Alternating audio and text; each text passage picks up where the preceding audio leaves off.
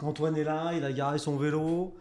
Exactement. En double fil, non Non, comme il faut. Non, t'as le temps. Bien attaché, nickel. T'es bien. Tout, s'est bien passé. On y va pour, Pardon, pour le clap. Très important, le clap.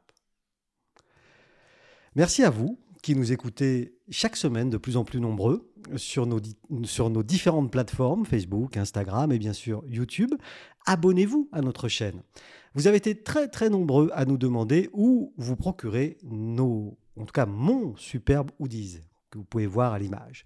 Bonne nouvelle, vous trouverez nos t-shirts, casquettes et hoodies chablaisiens ou chablaisiennes sur chablaisien.fr. Ceci étant dit, place à la conversation. Consommer local, circuit court, cette petite musique résonne dans nos têtes depuis quelque temps. Quelle pierre puis-je apporter à ces cercles vertueux? Comme toutes les startups, Promus veut changer le monde. Comment? En reconnectant producteurs, citoyens et territoires, en relocalisant la production alimentaire pour recréer du lien avec ceux qui nous nourrissent. C'est une belle promesse que nous avons là. Aujourd'hui, dans Chablaisien, le podcast, je reçois le fondateur de cette future pépite chablaisienne, Antoine Pulcini. Pulcini Pulcini? Pulcini. Pulcini. Hmm. Antoine, bonjour. Bonjour. Ça va Antoine? Très bien. Alors, Chablaisien? Euh, Je suis là depuis maintenant un peu plus de 10 ans, mais je suis savoyard à l'origine. Oh mon Dieu hmm. je suis ben, désolé. Tu sors. Je vais prendre la fenêtre. Et, du coup, je, l'ai dit euh, dans, mon petit, euh, dans mon petit propos, tu veux changer le monde euh, avec une nouvelle vision de, de, la consommation locale. On va en parler, hein, on, a le temps, on a tout notre temps. Donc, tu es savoyard, d'où tu viens précisément? D'un petit village qui s'appelle Bozel. Bon, Bozel, c'est connu. C'est connu, c'est en dessous de Courchevel, qui est plus connu. Mais voilà, donc je suis, j'ai grandi là-bas. Et, ton cursus d'études, euh, qu'est-ce que tu as fait à l'école? Eh bien, je me suis orienté, euh, alors euh, évidemment collège, c'était à Bozel aussi, hein, puisqu'on peut rester dans ce petit village de 2000 habitants très sympathique. Et après, je suis parti à Chambéry mmh. faire des études d'ingénieur, enfin pour faire des études d'ingénieur, pardon, donc bac S techno, voilà, tout ça. Et puis après, je suis parti à Saint-Étienne, mmh. faire un de, une école d'ingénieur en mécanique. Ah, en mécanique Exactement, qui n'a rien à voir avec ce que je fais aujourd'hui, mais du coup, je suis ingénieur mécanicien. D'accord, oui, ça n'a rien à voir. Hein. Rien à voir. Et, à quel moment euh, tu croises le Chablais dans ton parcours? Eh bien, parce qu'à la fin de dans mon cursus d'ingénieur, il y a trois stages à faire. Euh, donc, on en fait un premier en, on va dire, dans des structures qui nous permettent d'apprendre le métier au niveau mécanique. Mmh un deuxième potentiellement à l'étranger. Donc là, j'ai eu la chance de pouvoir partir euh, en Angleterre. Donc j'ai fait six mois en Angleterre. Et puis après, le, dernier, donc le troisième, qui est ce qu'on appelle le projet de fin d'études, mhm. euh, bah, j'ai en fait euh, eu un stage à Evian, à l'usine d'Evian. Et donc ah. je suis arrivé à l'usine d'Evian. Et, et c'est comme ça que j'ai atterri dans le Chablais. Voilà. Et, j'y suis resté. Chablaisien un jour. exactement, exactement. Chablaisien toujours. Et euh, donc ce diplôme, tu l'as eu, euh, pas de souci. Hein, euh. oui, oui, oui, oui, je, l'ai bien, je l'ai bien. et, et, à quel moment dans, dans, dans, ta vie, c'est parce que je, l'ai dit, alors j'ai fait quelques amalgames hein, sans doute dans mon préambule, mais mais il y a une idée d'économie circulaire, il y a toutes ces idées là dans ton projet. Et à quel moment tu te dis, et je l'ai dit aussi, je vais changer le monde? Alors en fait, c'est, euh, ça se construit petit à petit. Il y a avant tout une envie d'entreprendre qui est là depuis très longtemps. Enfin, mon père est entrepreneur. Il faisait quoi? Il, est, il a monté une quincaillerie à Bozel, justement. Ah et puis, il a eu plein d'autres projets. Et puis, de base, c'est, voilà, on est dans une famille qui bouge, qui fait des choses, qui s'investit au niveau associatif, etc. Donc, du coup, j'ai toujours eu cette bougeotte. On me le dit que je suis, de, je suis tout petit. Et puis, euh, et puis, donc, cette envie d'entreprendre, elle est là. Et et j'ai eu la chance, en fait, dans mon parcours, euh, donc Evian Danone, de, de, pouvoir entreprendre, enfin intraprendre, comme on dit, être intrapreneur, c'est-à-dire pouvoir entreprendre dans la structure. Je, voilà, je te coupe, mais donc tu fais ton stage de fin d'études là-bas et, il et, il t'embauche derrière. Exactement. D'accord. Voilà, ouais, Non, mais ça, c'est important de. Je, reste, je reste dans la structure Danone et en fait, c'est le début de, bah, effectivement, de cette aventure euh, chablaisienne qui va après euh, voilà, avoir un, un, périmètre de, travail plus large. Oui, non, ça... mais, euh, mais en tout cas. Euh, Et donc, c'est au sein de, de, Danone Evian que, que, que, que, tu trouves des relais pour, pour, pour, pour, entreprendre. Exactement. Et enfin, moi, j'ai toujours vécu mes postes et mes fonctions avec une envie de ne pas suivre le manuel. Tu vois, j'ai jamais aimé suivre les manuels, moi. Donc, du coup, je. switcher, toi. Non, j'aime tester, construire, tester, voir, voir comment ça fonctionne. Euh, tu vois, je faisais des Legos sans lire le manuel, par exemple. J'adorais ça, en fait. J'aimais pas avoir un. C'est pas une histoire de moule, c'est une histoire de tester, de voir ce que ça fait, de voir comment ça se construit. Et, de trouver euh, ton propre chemin, finalement. Exactement. Et j'ai eu la chance d'avoir une éducation qui m'a laissé le droit à l'erreur aussi. C'est important ce que tu dis là. Exactement. Et donc j'ai pu aussi me construire dans ce qu'on peut appeler l'échec d'une manière ou d'une autre, mais qui est, pas, enfin, qui est très négatif souvent en France qu'il est beaucoup moins dans d'autres pays qui entreprennent beaucoup plus que nous, et qui pour le coup est très formateur. Voilà. C'est l'exemple de type je tombe de vélo, je remonte et je repars. quoi. Mais c'est vraiment quelque chose qui, moi, m'a, a pu me nourrir. Et quand j'ai pris chacun de mes postes ou de mes fonctions, j'ai à la fois eu la chance qu'on me laisse faire cette euh, expérience, expérience de, de, test, de mmh. création. Euh, et, moi, j'aimais ça aussi. Donc, à chaque fois, j'essayais de, faire les choses différemment, d'apporter des choses, euh, soit avec des personnes, soit euh, avec Mais pas des pour, pas faire différent pour faire différent, pour améliorer, oui. pour et puis l'envie de créer aussi. Puis trouver voilà, de, nouvelles voies. Exactement. Parce qu'il n'y a pas un seul chemin finalement. non, il y a plusieurs chemins. Je ne suis pas forcément animé par une envie de, de compétition, de réussite ou, de, ou d'amélioration à tout prix. Je, moi, ce qui m'anime, c'est de créer et euh, à travers ça, de changer quelque chose. D'accord. Et, euh, et c'est ce qui a permis euh, dans ces expériences-là de faire euh, bah, à la fois euh, quand j'étais dans l'usine des viandes des choses différentes sur des petits périmètres et puis après tu faisais quoi précisément chez eux? Alors moi j'ai commencé ordonnanceur de l'usine donc c'est à dire que je mettais euh, j'expliquais aux différentes lignes de production ce qu'elles devaient produire quel type de bouteille quel format etc après, je, je, suis passé aux achats. Donc, j'ai commencé une carrière euh, d'acheteur mhm. en transport et logistique. dans la négociation. Oui, c'est très formateur. Et le métier d'acheteur n'est pas forcément celui qu'on croit de toujours casser les prix. C'est avant tout un job de création. Euh, et, un job qui permet de, penser le, modèle différemment. évidemment, il y a une question budgétaire derrière, mais c'est là que moi je me suis le plus éclaté à travailler la stratégie surtout, tu vois, à, penser toujours long terme, à penser comment chaque action d'aujourd'hui avait un impact demain à 10 ans, à, 20 ans, à 30 ans. C'est ce qui m'anime le plus aujourd'hui en fait. Oui. Et dans cette création-là, tu peux amener des choses qui sont complètement... Euh, euh, folles, bêtes, etc. Mais, mais si tu arrives toujours à avoir un peu cette vision de l'objectif, tu arrives à recadrer, à recréer. Et c'est ça qui est, euh, qui est pour moi le, plus important dans tout ce qu'on fait. Et qui fait que voilà, ce qu'on a monté aujourd'hui, euh, ce sera peut-être pas exactement demain. Et pour autant, c'est pas grave parce que c'est ce qui fait avancer les choses. Ça évolue. Euh, ça évolue sans cesse. Exactement. De toute façon, le monde évolue sans cesse. Toujours. Et de plus en plus vite. Et donc, du coup, tu es, à l'intérieur de cette structure. Tu t'éclates finalement quand même un peu puisque on te laisse ta chance, on te laisse de la latitude pour pouvoir innover, créer. Mais au fond de toi, il y a quand même un petit quelque chose quoi, qui, te dit. Euh... Ouais, je, enfin, depuis le départ, je savais que je serais. Euh, j'avais envie de faire quelque chose de mes dix doigts. Quoi. Moi, on va le dire comme ça. Donc, euh, je l'ai vécu comme une école à la suite d'un parcours, d'un cursus. fin de formation. Exactement, bon, qui a duré 12 ans, hein, un, ça faisait loin, mais, euh, mais qui était quand même clé pour moi parce que j'ai appris énormément de choses. C'est une, c'est une vraie école de management. C'est une vraie école de. Le groupe Danone Ouais. C'est de, pour plein de choses. En tout cas, quand moi j'y étais, on avait des formations là-dessus. Euh, c'est une vraie école de supply chain, parce qu'on y reviendra pour Promus, mais c'est quand même mmh. un de mes axes forts. Tu dis en français ce que c'est la supply, supply chain, C'est ce qu'on appelle la chaîne d'achat. C'est tout ce qui va aller du moment où on va rencontrer un client, lui proposer un produit et lui livrer. Voilà. C'est toutes les étapes qui vont jalonner tout ça. Euh, et qui, qui, en fait était, est devenue ma spécialisation d'une manière ou d'une autre. Et euh, oui, oui, je me suis complètement éclaté parce que je ne l'ai jamais vécu comme, euh, comme un challenge de carrière en fait. Je l'ai toujours vécu comme quelque chose que j'apprenais. Et chaque jour, j'apprenais. Et tant que j'ai appris, j'ai continué d'avancer. Et un jour, il a fallu choisir. Donc euh, là, il fallait partir. J'avais eu la chance de pouvoir créer, on va dire, la première, ma première boîte à travers Danone. Ils t'ont aidé à quel, à quel niveau? Enfin... bah, En fait, c'était pas au sens que moi j'en étais enfin, actionnaire. Mmh moi, j'en étais l'initiateur, l'idée avec, avec d'autres. Euh, mais, euh, mais ça a été ma première aventure de création d'une structure complète avec une équipe, avec des process, avec, euh, avec un, bilan comptable, quoi, Oui, oui, quelque oui. part. Et oui, là, ça a été en fait d'amener un projet. Et puis ce projet, il était aussi viable pour euh, Danone, pour l'économie circulaire. Et moi, ce qui m'animait en fait dans ce cadre de le projet-là, c'était d'économiser des ressources et, de ce- commencer ce- à réfléchir à l'environnemental. ce, ce projet dont tu parles, il existe toujours Oui, oui, il existe Il a un toujours. nom précis Il ou- s'appelle IDEO, c'est un, un- voilà, c'est quelque chose qui a été créé avec une structure logistique externe. D'accord. Et il avait pour objectif, il a pour objectif de mutualiser des moyens logistiques, c'est-à-dire de faire en sorte que, Un, camion roule pas à vide, quoi. un camion roule pas à vide. Ah ben c'est exactement ça, parce que c'est un- dans, dans le monde de la logistique, c'est 25% de kilomètres à vide. Donc quand tu regardes un véhicule 25% des Ouais. kilomètres. et qui émettent du CO2, et qui- Bah, etc. évidemment.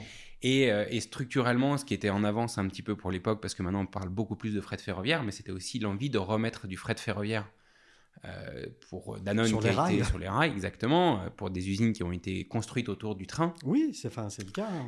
et, et qui manquait en fait de, de- de- on va dire de technique, de de- là-dedans.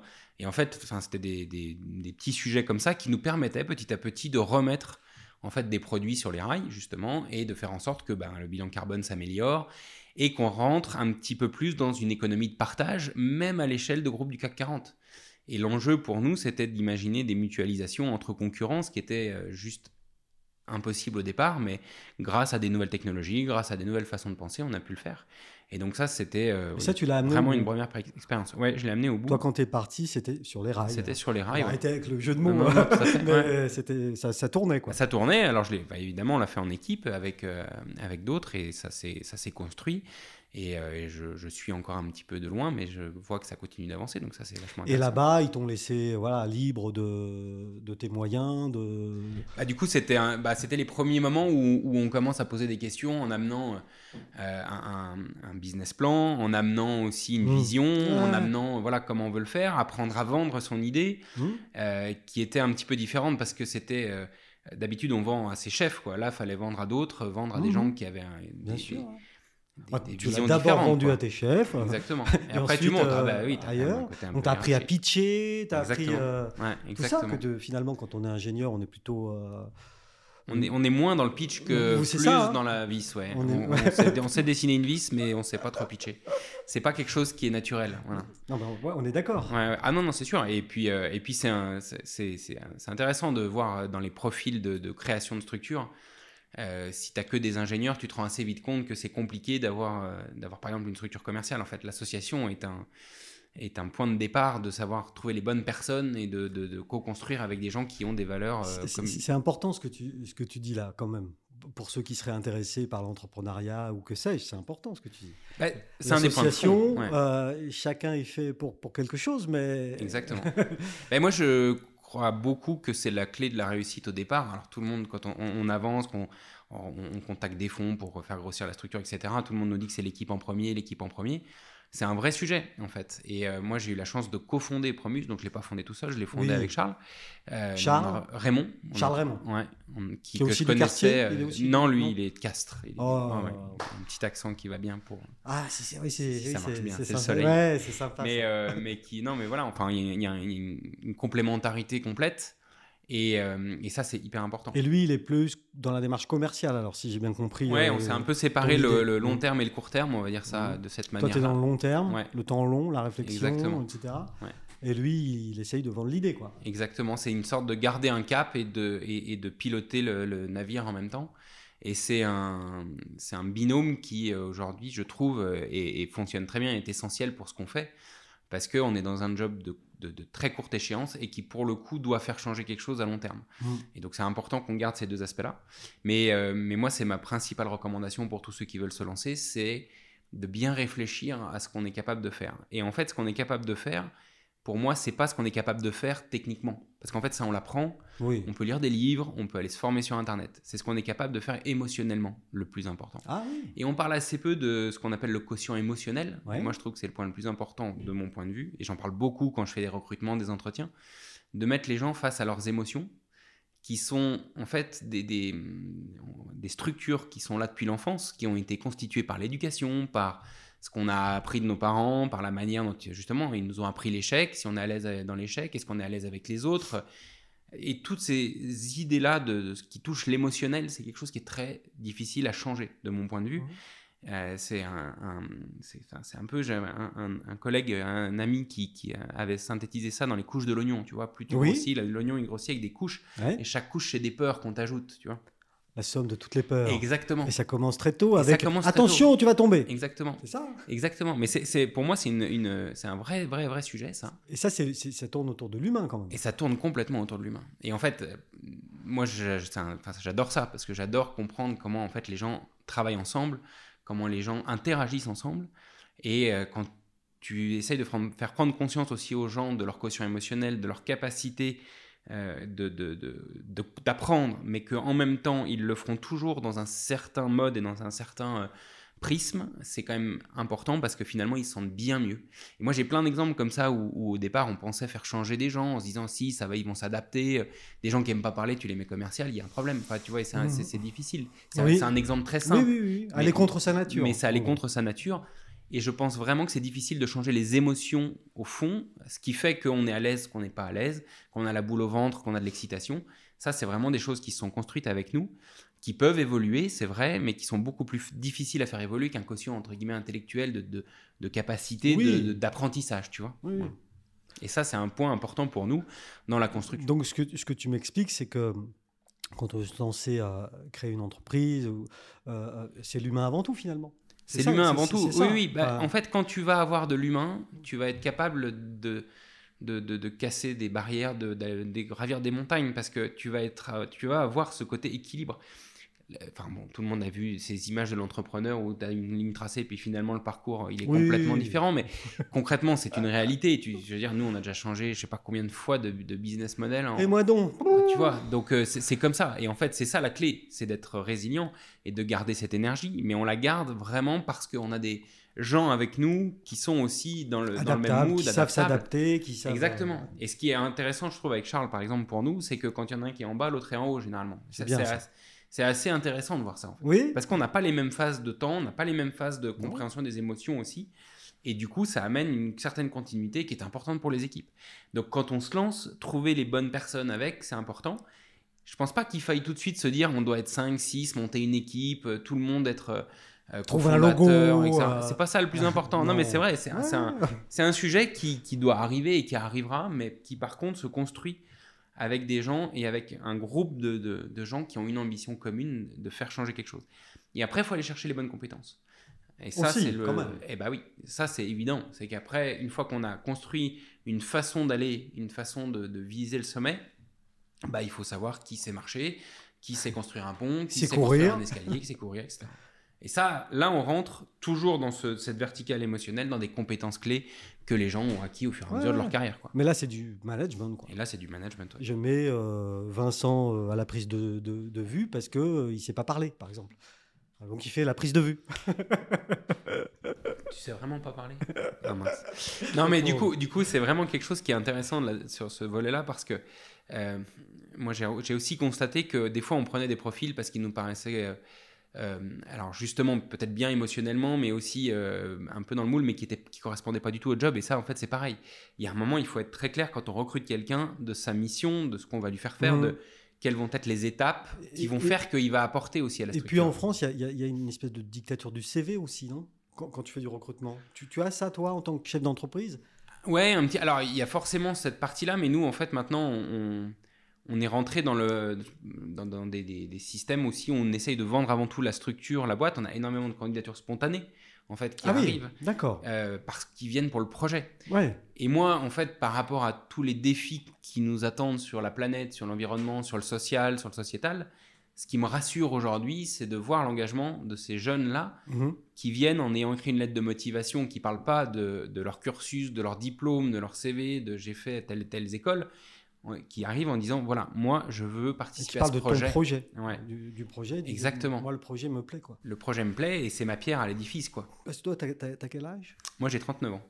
Oh mon Ouais. Dieu, tu les fais pas? Non Ah bon, Non, je, tu je t'aurais donné quoi 12 12 12 et Allez, demi, 15, alors. ouais, tu 15 au vois, max. Je sais faire du vélo, j'ai plus de drôle. Ouais, c'est vrai. tu vois. Euh, oui, donc euh, euh, tu es encore dans cette génération de trentenaires, mais enfin. Oui, on commence à recruter des stagiaires qui sont nés il n'y a pas si longtemps Voilà, que ça. tu c'est ça. Hein donc ça fait drôle ça. donc tu as un peu de. Voilà, il y a, y a quand même. Aujourd'hui, tu as, quand même un peu d'expérience.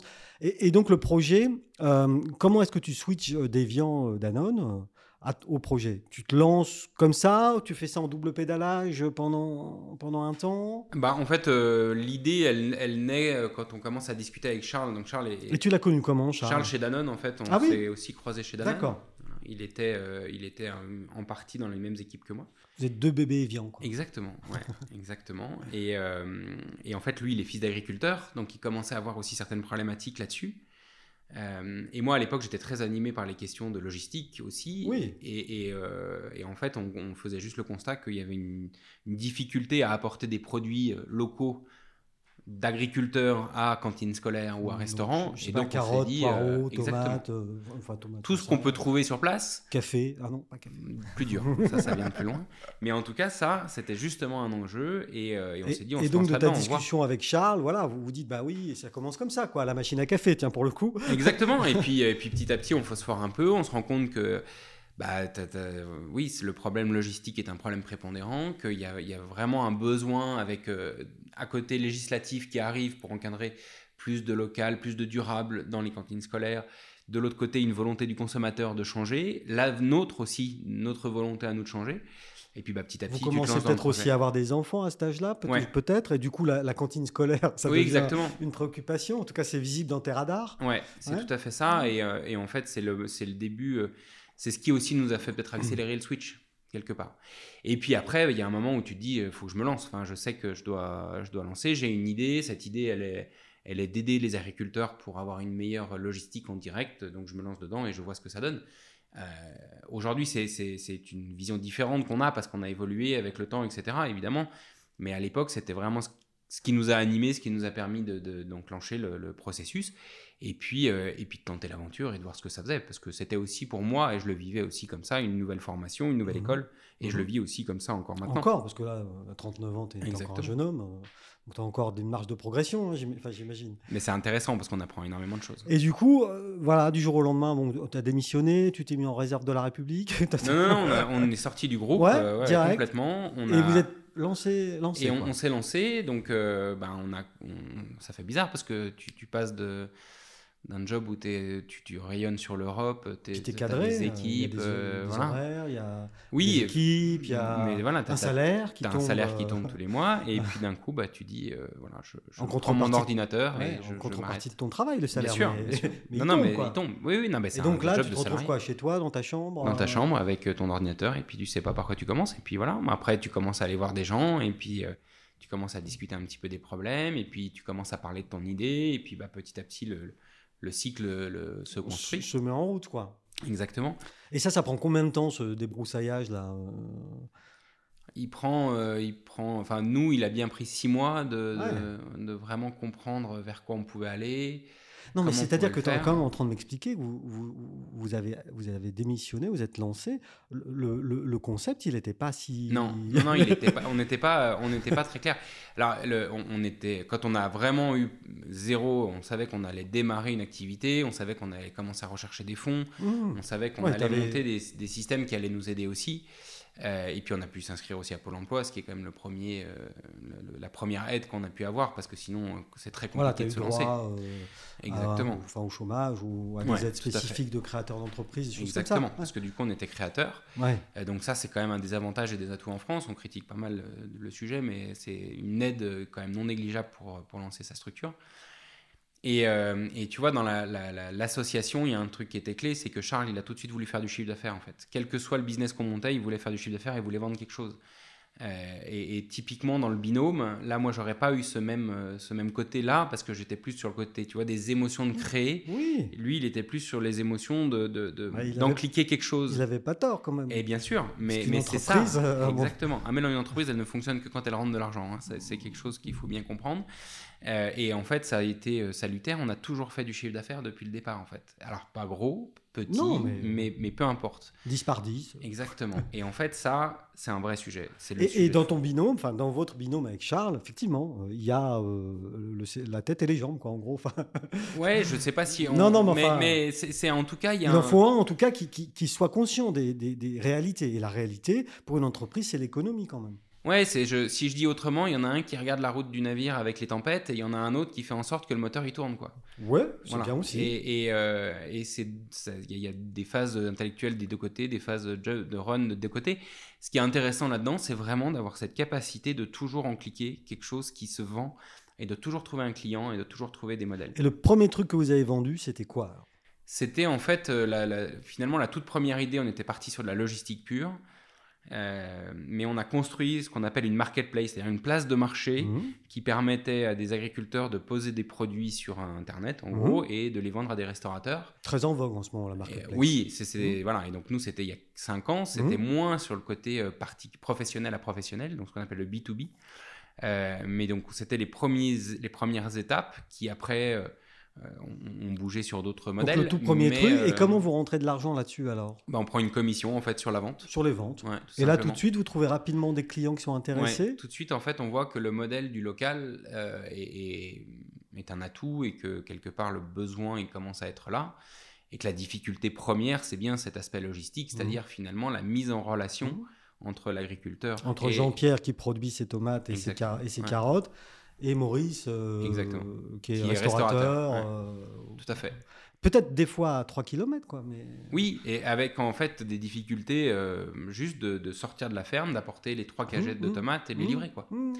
Et, euh, et donc ça, c'est la première brique de Promus. En fait, c'est le, le premier. Et, et justement, qui est-ce qui faisait la livraison alors? C'est le, c'est le restaurateur qui allait chercher chez le producteur? Non, on a tout de suite organisé euh, une logistique avec des, des partenaires logistiques Ouais. qui étaient soit des camions, soit des vélos. On avait commencé Ah oui. déjà de la livraison à vélo. Ouais.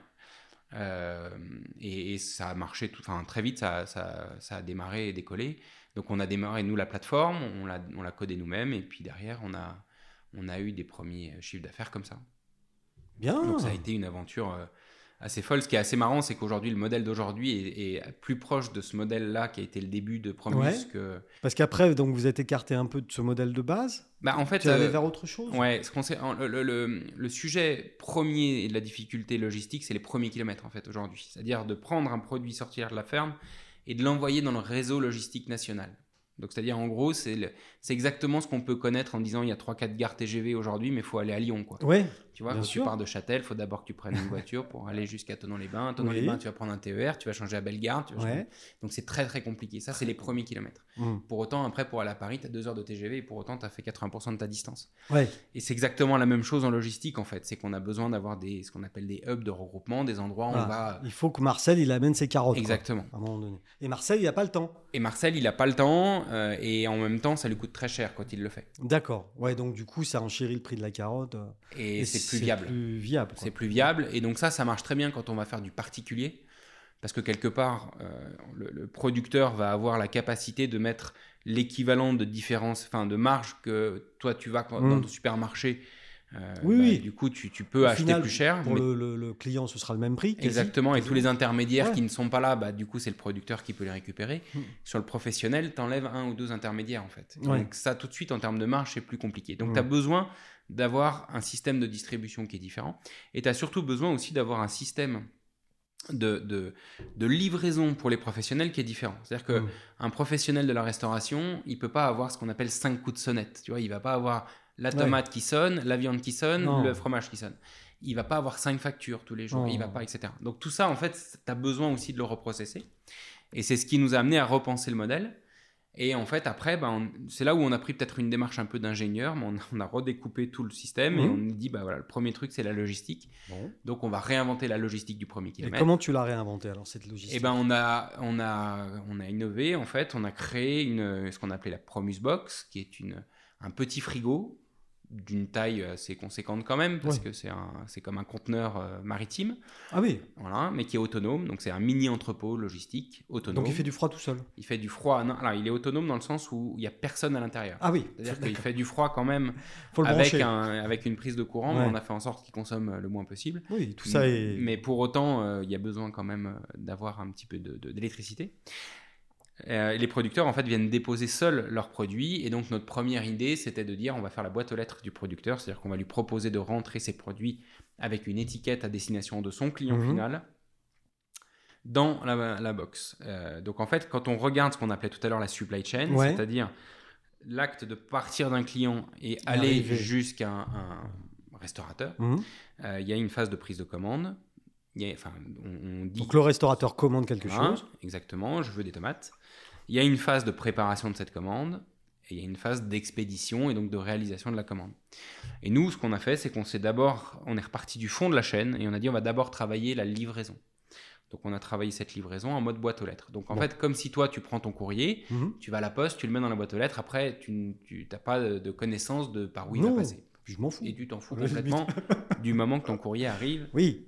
il, arrive de plus en plus. Ça, c'est le plus important quand on envoie un mail. Et, euh, et donc, euh, le, sujet, quand on remonte, c'est de se dire, moi, je rentre dans cette Promus Box, je dépose, et derrière, j'ai je, fini de, de, penser au sujet. Le producteur du produit, lui, il est tranquille. Exactement. Euh, et donc après, quand on remonte d'un cran, on, on, se dit, bah, il faut faire la mise en marché de ce produit, c'est-à-dire permettre à l'agriculteur d'identifier qui a besoin de ce produit-là. Donc ça, ça a été la deuxième phase de Promus. Euh, qui a été de faire ça jusqu'à peu près le début du confinement de l'année dernière, le premier, mmh, hein, mmh. Euh, où en fait on venait proposer ce qu'on appelle des mercuriales aux, restaurateurs, c'est-à-dire en gros des listes de produits de tous nos producteurs.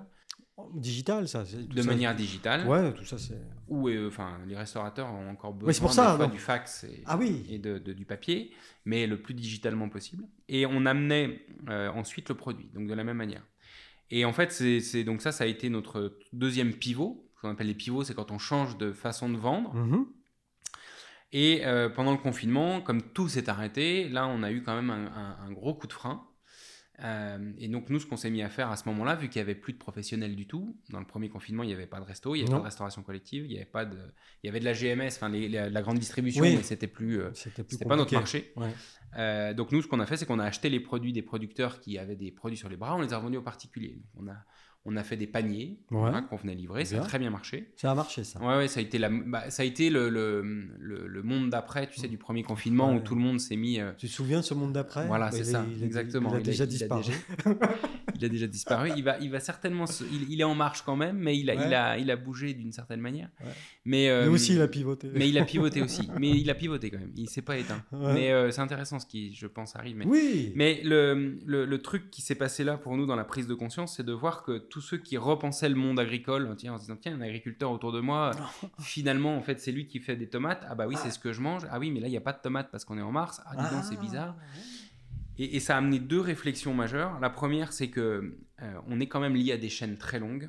Oui. Et que ces chaînes très longues alimentaires se sont quand même cassées la gueule, même si ça s'est pas vu.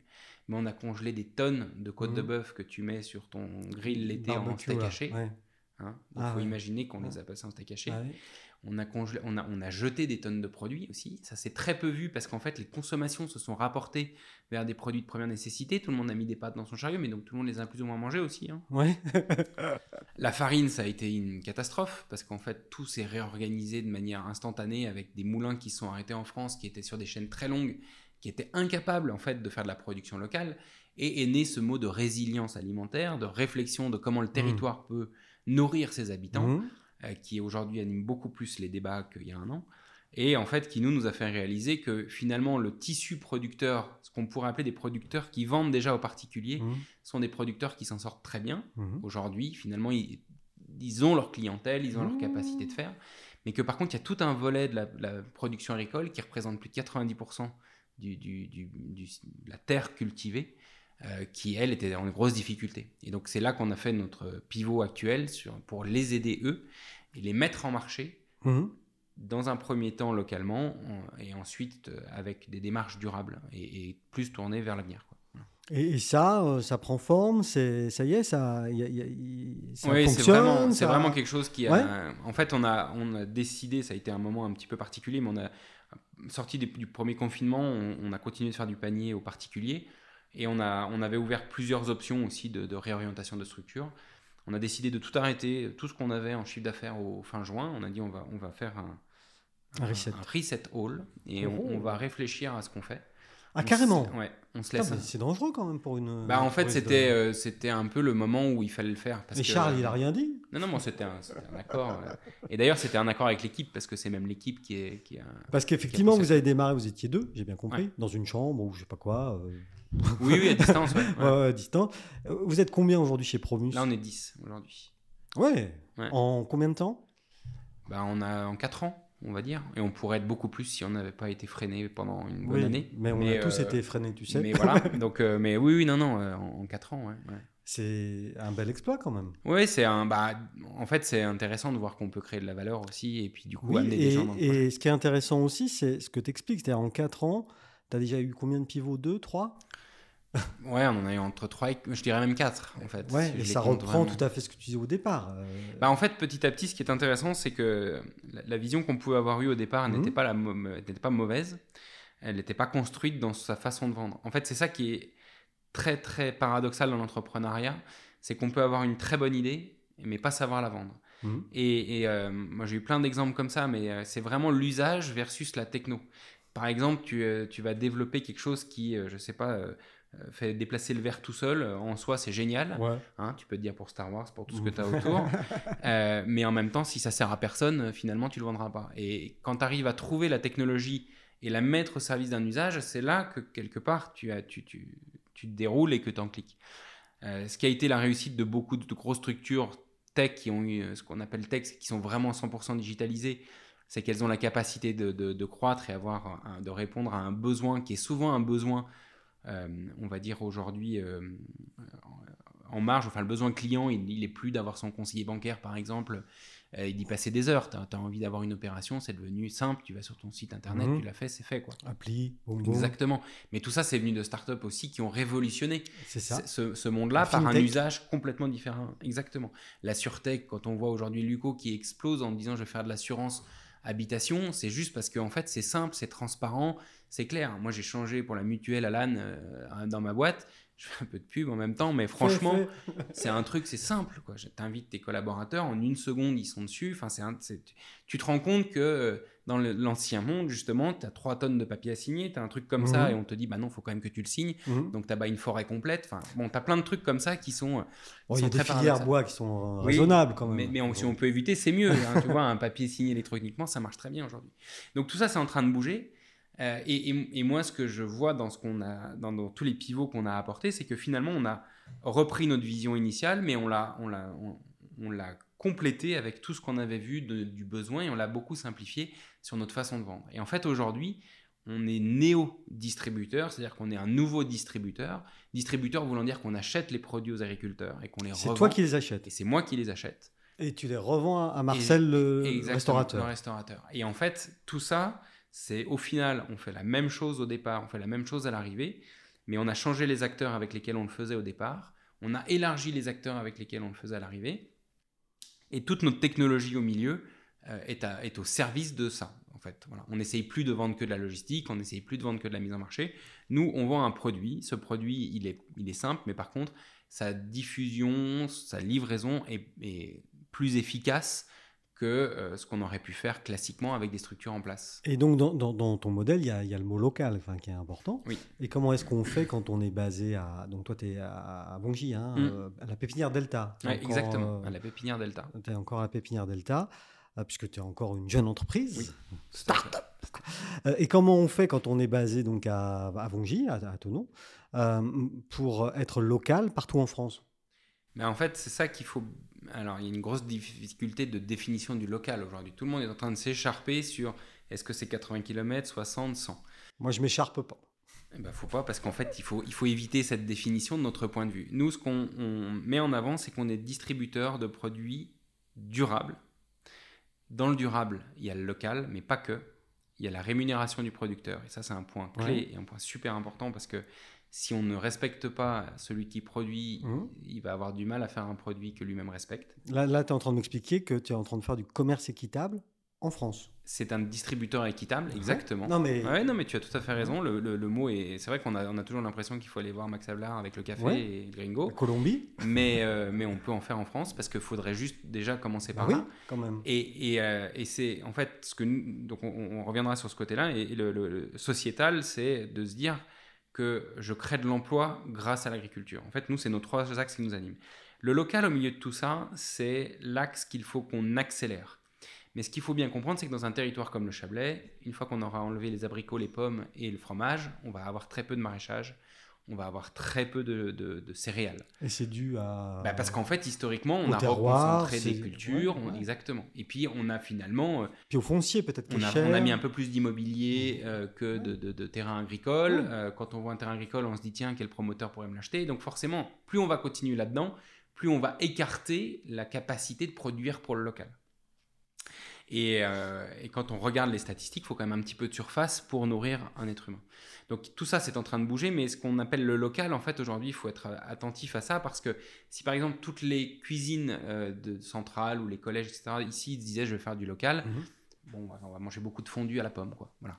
Fondu à la pomme. Eh ouais, bah oui, parce que Nouvelle recette. du fromage et des pommes. Non, mais c'est ça en fait qu'il faut bien avoir en tête, c'est que tu vois sur un territoire sur lequel nous on est aussi sur les pays de Loire, tu as énormément de maraîchage, donc c'est facile d'avoir des légumes, Beaucoup de mâche. beaucoup de mâches, tu peux avoir des Le fraises, muguet tu peux aussi, le muguet. Tu as plein de Ouais, choses. ça se mange pas. Mais... Ça se mange moins, mais tu as plein plein de choses. D'accord. Et, Et- donc là, oui, il y a un développement donc à, à Nantes, là, tu dis? Et là, nous, donc, on se développe aussi en Pays de Loire pour ça. Mhm. Mais, euh, mais c'est là où l'intérêt pour nous dans la, dans, la, dans la vision et dans la résilience, c'est justement de faire comprendre à des territoires comme le Chablais qu'il faut réinvestir sur l'agriculture. Il faut faire venir des agriculteurs, des, des jeunes agriculteurs. Il y en a plein qui veulent se lancer, euh, qui veulent avoir des aides. Il faut un accès au foncier qui soit facilité.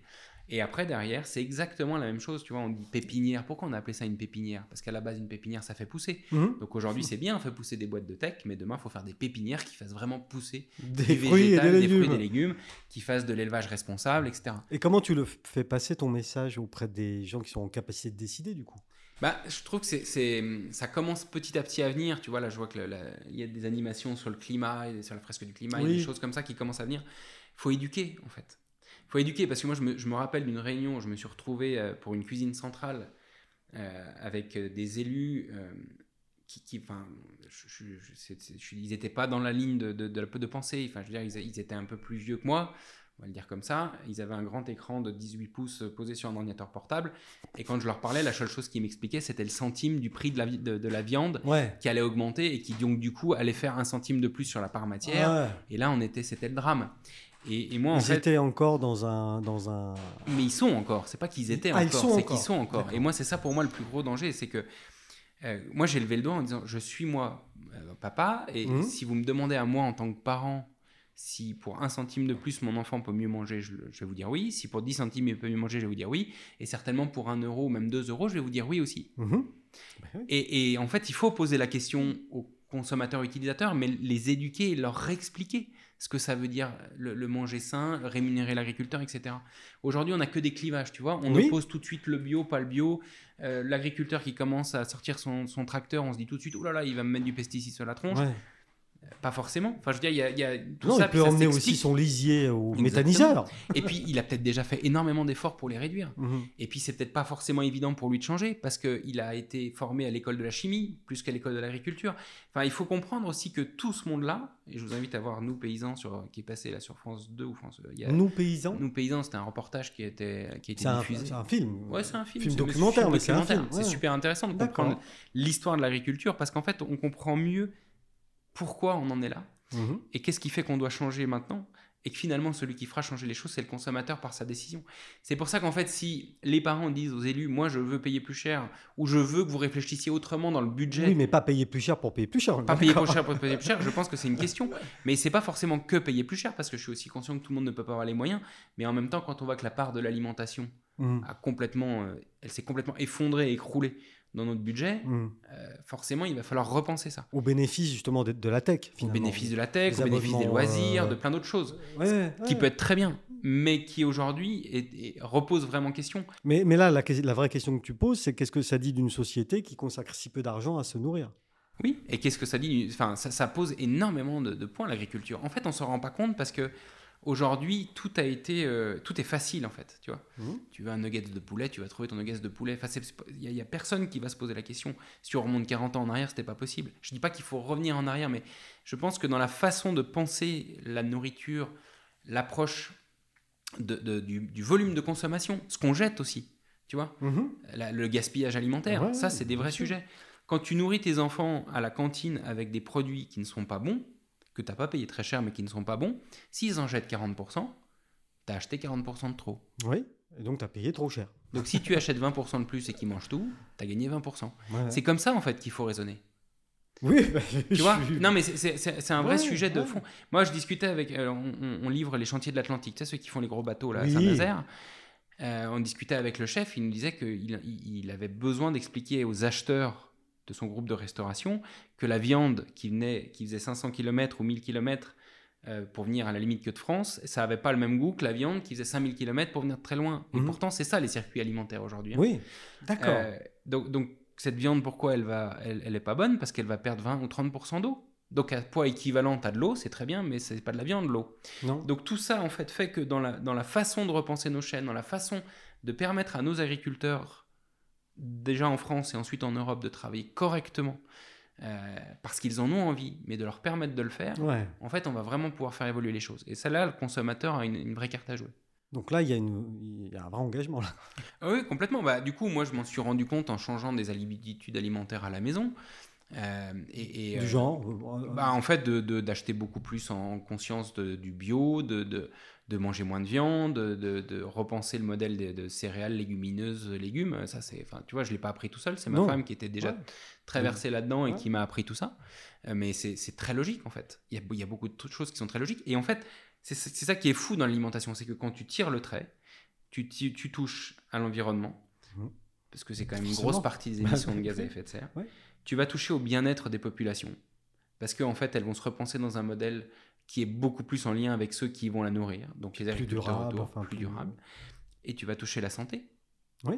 parce que en fait, c'est là où tu te rends compte que euh, tout ce qui fait que rentre dans ton corps fait ce que toi tu es demain. Donc les perturbateurs endocriniens, euh, les cancers, enfin, tout ce ouais. qu'on entend aujourd'hui. Mhm. Et, et ça, il y a une raison. bah oui, c'est pour ça que s'il y, a- il y a plein d'études, hein, y, il y a un livre super intéressant qui s'appelle le rapport Campbell qui te montre comment le- le- le- la, la Chine euh, rurale, qui est devenue la Chine urbaine, a augmenté son taux de cancer juste parce qu'elle s'est mise à manger comme nous. Mhm. Tu vois? Et en fait, c'est ça À qui, suivre le mauvais exemple. ben ouais, mais c'est ça qui est, ah, Mm. qui est ça, c'est ça qui est fou, parce que quand tu regardes, en fait, ce qui fait du mal à la planète fait du mal aux humains d'une manière ou d'une autre.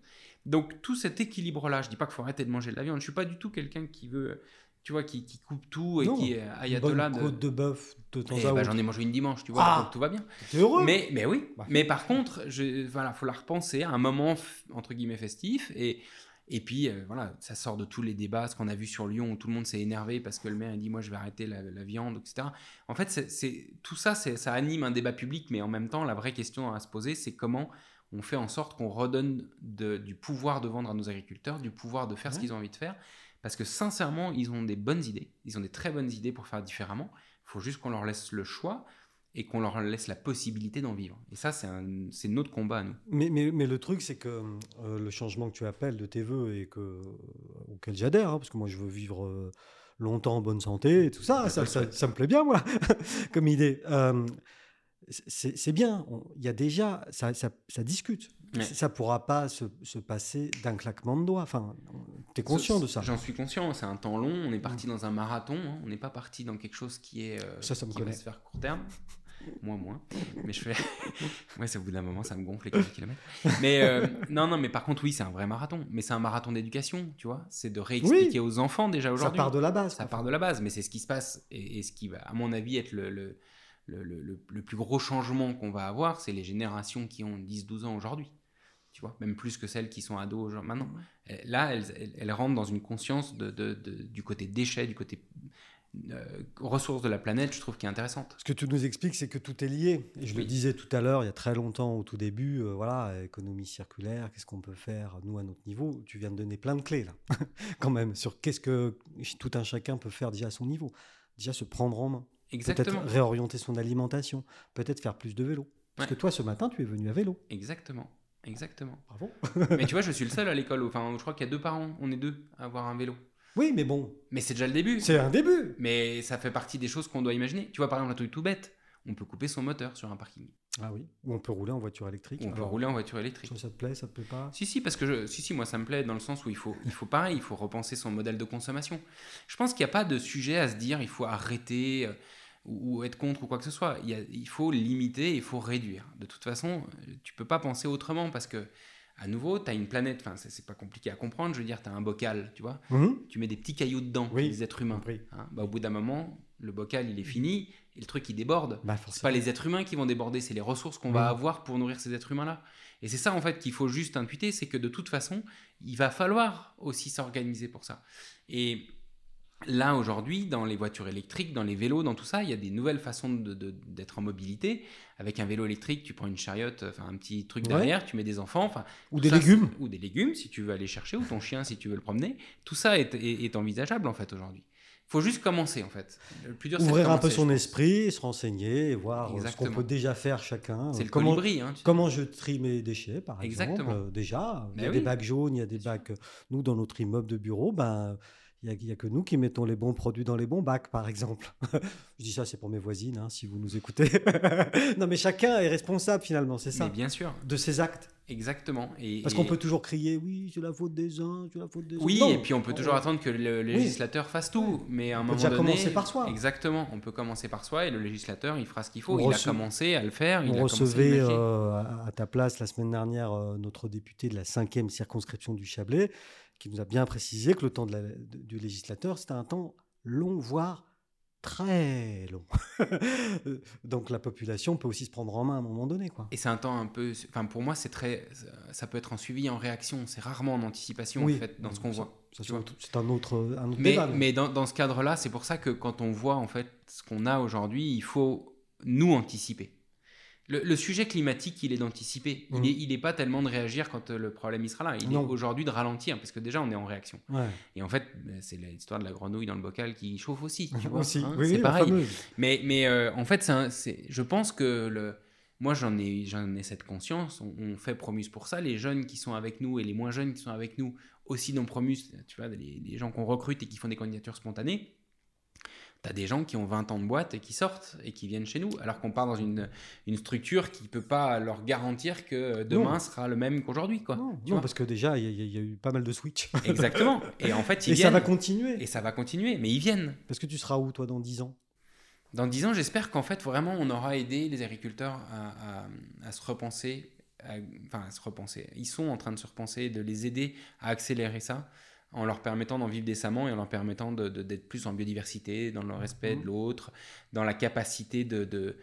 Mais ça aussi, ça va infuser dans ces, dans ces jeunes Ouais, générations d'agriculteurs. tout à fait. C'est pour ça que les 10, ans- les 10 prochaines années, ça va, ça va s'accélérer. Puis elles sont clés. Il y a des nouvelles écoles qui arrivent, Mhm. elles sont clés. Moi, je, je fais partie d'une association qui s'appelle la Ferme Digitale, qui regroupe des, euh, des, des startups du monde agricole et de ce qu'on appelle l'ag-tech, c'est-à-dire l'agriculture technologique. Ouais, il y a plein, plein d'innovations. Il y a une euh, iPhone qui en fait partie aussi, qui a la pépinière. iPhone, Qui- oui, qui est une société qui, qui dépollue les sols Exactement. avec du vivant, avec du champignon. Avec du champignon. Mhm. Donc aujourd'hui, ils, sont, ils ont dans un certain modèle. Si tu les amènes sur l'agriculture, la capacité de renouer Ouais. un, un sol plus fertile Il se passe beaucoup de choses. quoi. est clé. Et donc tout ça, c'est hyper engageant en fait. C'est Mhm. ça qui nous donne la niaque, en tout cas moi qui me donne la niaque d'avancer parce que ça permet de voir que voilà, demain n'est pas un avenir euh, morose euh, Non. euh, que Ça, penser euh, plus le vélo. Et plus le vélo. Ça Exactement. ton- Toujours. Antoine, j'étais ravi de te recevoir aujourd'hui. Et je peux, te dire plaisir. une, je peux te dire une chose. Tu as euh, beaucoup progressé en pitch. Merci beaucoup. Merci. Merci.